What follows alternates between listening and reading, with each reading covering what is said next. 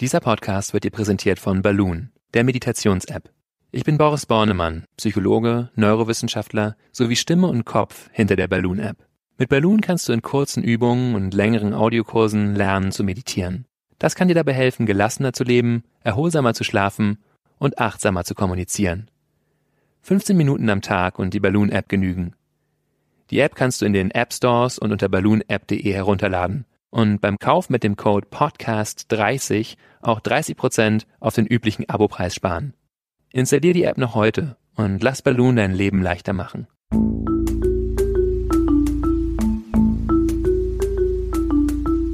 Verstehen, fühlen, glücklich sein mit Sinja Schütte und Boris Bornemann.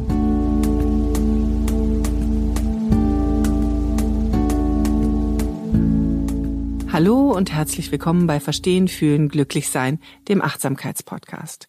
Wir unterhalten uns hier jede Woche über große und kleine Fragen des Lebens und wie immer ist es uns total wichtig, dass es wissenschaftlich zugeht. Das heißt, das Ganze ist wissenschaftlich fundiert, aber es ist uns außerdem auch wichtig, dass es um Gefühle geht, dass es um das Fühlen geht, weil Gefühle und Fühlen machen das Leben leichter, ja zumindest meistens ähm, auf jeden Fall intensiver und schöner. Und wir, das sind ähm, Dr. Boris Bornemann, Psychologe ähm, und Forscher und außerdem Stimme hinter der Achtsamkeits-App Balloon.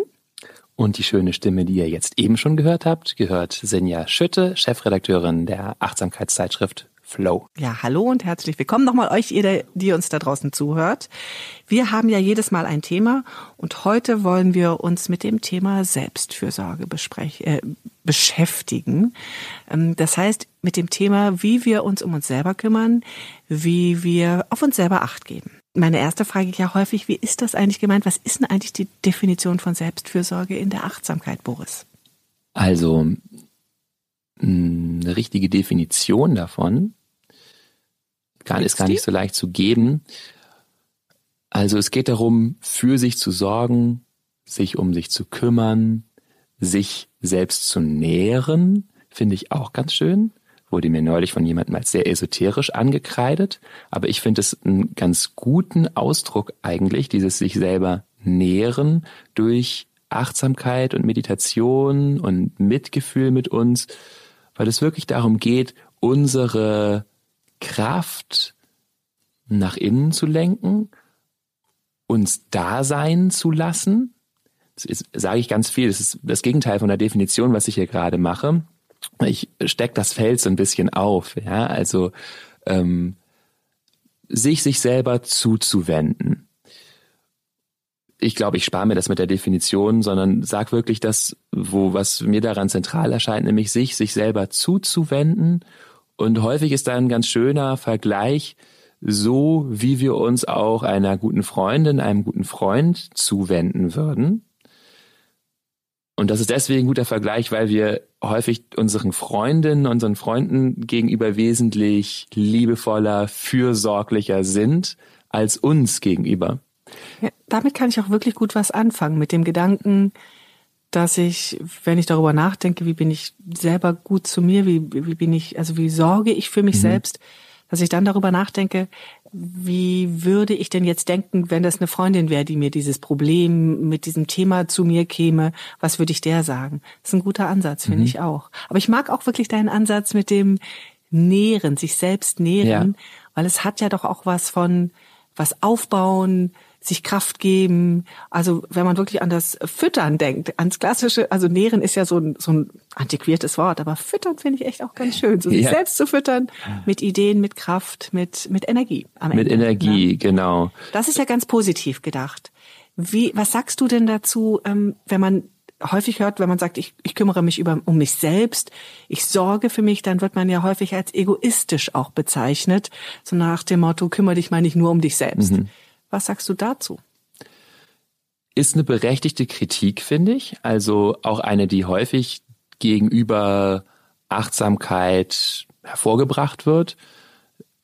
Und dazu müssen wir natürlich verstehen, dass das immer nur der Ausgangspunkt ist, dass wir uns erstmal um uns selber kümmern, um uns dann auch anderen zuwenden zu können.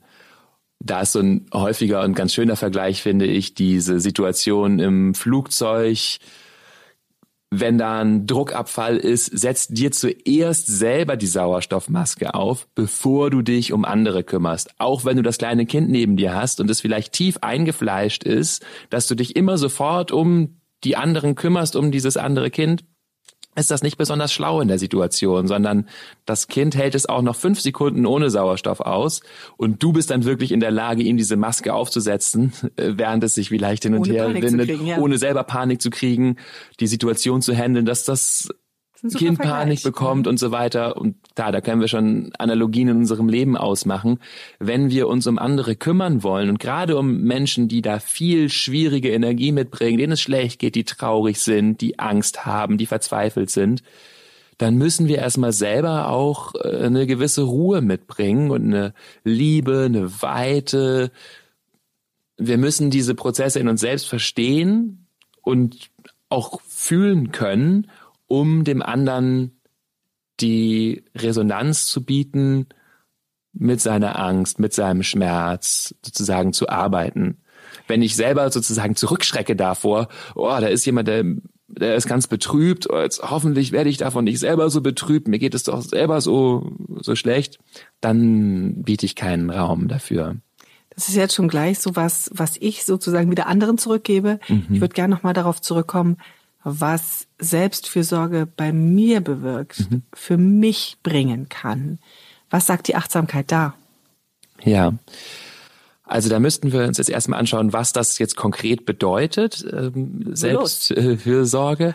Und aus meiner Sicht sind da verschiedene Aspekte wichtig. Und zwar erstmal so ganz fundamentale Aspekte von Achtsamkeit, nämlich eben auf sich achten, sich selber befragen, wie geht's mir eigentlich? Zum Beispiel, das kann eine schöne Ausgangsfrage sein für Selbstfürsorge.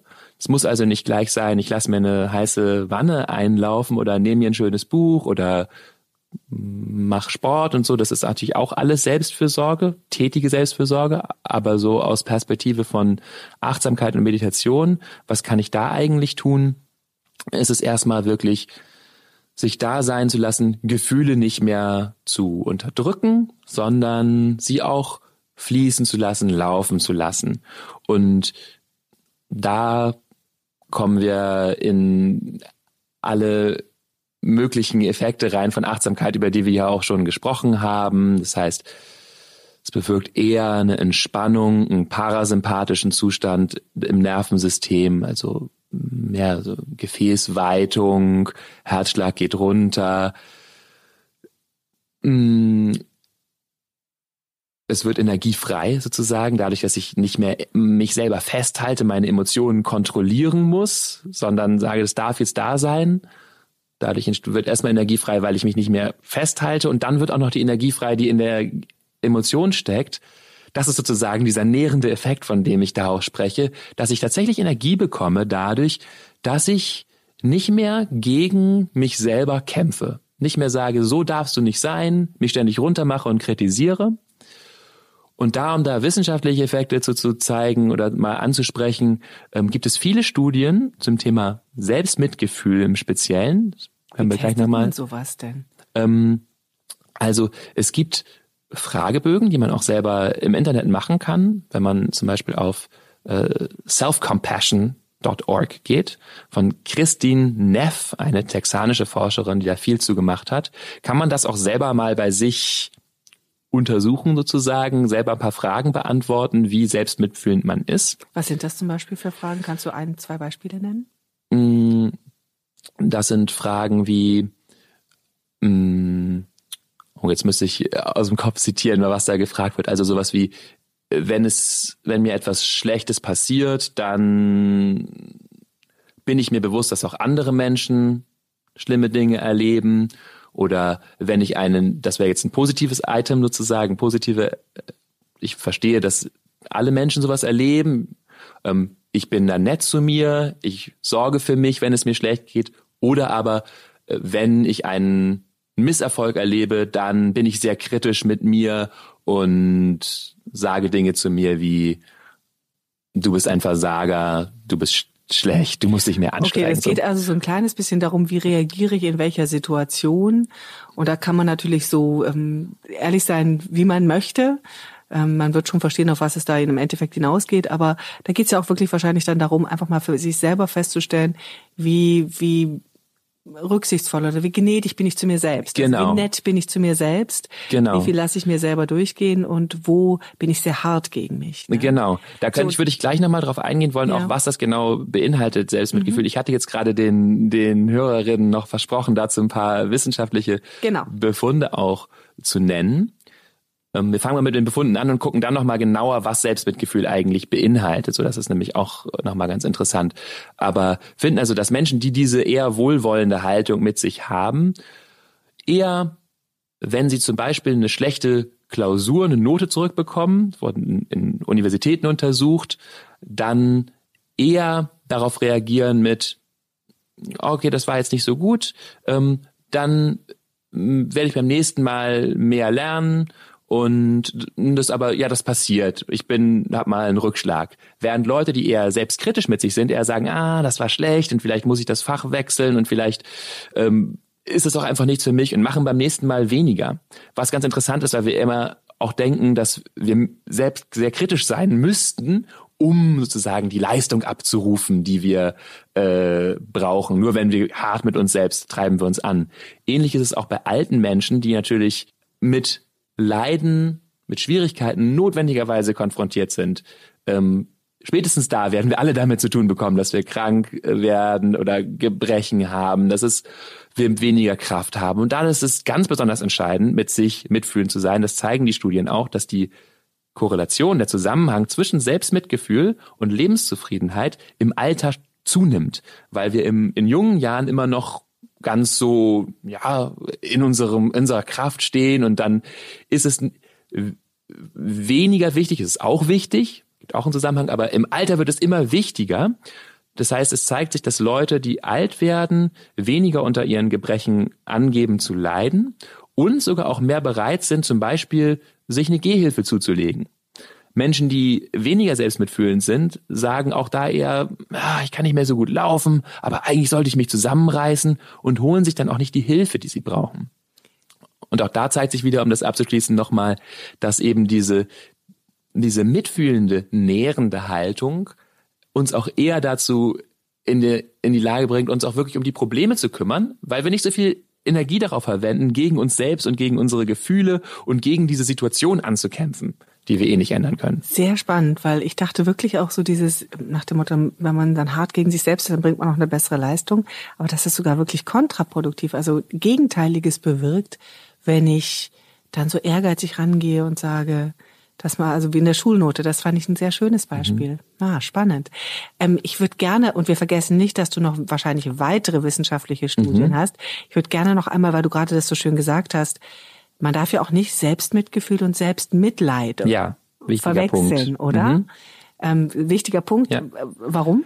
ähm, weil das Wort einfach so nahe liegt, weil es, es klingt einfach ähnlich, Selbstmitgefühl und Selbstmitleid. Und es ist auch ein wichtiger Punkt, weil wir wissen, dass so ungefähr ein Drittel der Menschen, bisschen mehr Männer als Frauen, ein großes Problem haben mit Selbstmitgefühl, so als Konzept sozusagen, weil es eben so ja, ein Gefühl hat vielleicht von, ah, da werde ich schwach oder es ist eben so ähnlich wie Selbstmitleid. Aber Selbstmitleid, um das einmal klar abzugrenzen, heißt, ich bringe mich selbst in eine Opferhaltung. Ähm, ich sag, mh, die Welt ist ungerecht, ich äh, leide darunter, ich fühle mich eher schwach, ähm, ich bin ein Opfer der Situation. Selbstmitgefühl sagt, mh, diese Situation ist so, wie sie ist, ich leide darunter. Wie kann ich jetzt mitfühlend mit mir sein? Wie kann ich jetzt damit gut umgehen? Das heißt, es ist eine konstruktive, eine, eine Position, in der ich das annehme, dass es so ist und dann schaue, und was kann ich jetzt tun für mich und damit die Situation sich vielleicht ändert? Das heißt, es ist wirklich äh, grundunterschiedliche äh, Haltung. Wichtig, dass wir das einmal abgegrenzt haben. Was gibt es denn noch für Effekte wissenschaftliche Studien, wo du sagst, das sollten wir unseren Hörerinnen und Hörern noch mitgeben? Es gibt zum Beispiel auch eine schöne Studie, auch von Christine Neff selber und Kollegen, äh, jetzt 2018 erschienen, wo untersucht wurde, wie Menschen in einer Stresssituation reagieren. Und zwar so eine in der Forschung häufig eingesetzte Stresssituation. Man hat ein Vorstellungsgespräch, man kann sich so ein paar Minuten vorbereiten für eine da fiktive, aber für eine prinzipiell interessante Stelle, die man sich aussucht. Und dann redet man fünf Minuten vor einer Jury, die einen einfach unbewegt anguckt. Das wissen die Probanden natürlich nicht, dass die so instruiert sind. Die gucken auch nicht fies, aber die reagieren einfach überhaupt nicht. Das ist eine Situation, die sehr ähm, wirksam darin ist, Leute Sehr zu stressen. Ich wollte also sagen. mindestens zwei Drittel der Menschen haben eine gut sichtbare Cortisol-Antwort, also Stresshormon-Antwort. Ähm, und wir sehen, dass Menschen, die in, die selbst mitfühlend sind in der Situation, da kommen übrigens auch noch Kopfrechenaufgaben hinzu, aber in so einer Situation, die da eher wohlwollend mit sich sind, auch geringere Spiegel von Alpha-Amylase im Blut haben, äh, oder im Speichel wird das gemessen. Was ist das? Alpha-Amylase ist ein Produkt, was im äh, Körper entsteht nach einer Erregung des sympathischen Nervensystems. Also eher so diesem Teil des Nervensystems, der mit Flucht und Kampf zu tun hat. Also Aufregung. Aufregung, Ne? also Menschen kommen nicht so sehr in so eine Kampfhaltung, äh, wenn sie eben mitfühlen sind und sagen, ja, das ist jetzt schwierig und ich mache mal das Beste draus. Und sie haben auch weniger Interleukin 6 im Blut und das ist ein Marker, der für Entzündungen im Körper äh, der, der dann auftritt, wenn wir sozusagen so kleine oder auch größere Entzündungen im Körper haben. Das ist ganz interessant. Mit dem Interleukin 6 gibt's, finden wir übrigens in vielen Studien zu Achtsamkeitsmeditation auch ähm, geringere Spiegel von Interleukin 6, von Entzündungsmarkern, was eben dafür spricht, naja, jetzt mal ein bisschen ähm, bildlich gesprochen, wir kämpfen weniger gegen uns selbst, wir greifen uns weniger selber an. Es gibt weniger Entzündungen. Entzündungen sind ja. Das ist ja wirklich eine sehr, sehr konkrete Wirkung ne? Mhm. von Achtsamkeit, weniger Entzündungen im Körper Ja. zu haben. Ähm, das sind viele gute Gründe, warum man selbst Mitgefühl haben sollte. Mhm. Kann ich das üben, selbst Mitgefühl zu haben? Ja, auf jeden Fall. Also, ähm, wie gesagt, unser großes Thema jetzt ist ja heute auch für sich sorgen und da kann ich das mit fast jeder Art von Meditation üben, für mich zu sorgen. Wie gesagt, auch gerne mal eine Frage mit in die Meditation nehmen, sowas, wie geht es mir? Ähm, sich da Raum nehmen einfach. Das ist schon sehr selbstfürsorglich, einfach sich Raum zu geben, so zu sein, wie ich jetzt gerade bin. Wirklich ehrlich, wie geht's mir denn jetzt? So. Und das ist schon wirklich, wenn wir uns das mal ehrlich stellen, ist das, da geht fast das Herz auf. So, endlich fragt mich mal eine. Und ich bin es selbst, es geht, das ist in Ordnung. Ja, wenn ich, ich kann mir selber nämlich gegenüber wunderbar hundertprozentig ehrlich sein. Ich muss da keinen Erwartungen sprechen. Das heißt, mich da hinzusetzen, gerne mit ein bisschen Meditationserfahrung, mit dieser Frage schon, dann können wir auch Gefühle besser wahrnehmen und ähm, kommen dann nicht in Konzepte und denken nur, sondern können auf diese Frage auch so reagieren mit, ah, okay, wie geht's mir, das Fühlen? Das ist das Erste so. Und jetzt konkret Selbstmitgefühl. Da möchte ich noch ähm, was mitgeben, weil mh, das mich gerade daran erinnert, dass wir diese, so die wichtigen Komponenten von Selbstmitgefühl noch nicht definiert haben. Aber das können wir vielleicht anhand dieser Übung auch tun. Mh, Und grob gesagt sind nämlich diese Komponenten, die man da so finden kann, ähm, erstmal dieser warme, liebevolle Tonus, Ton mit mir, Gefühlston mit mir.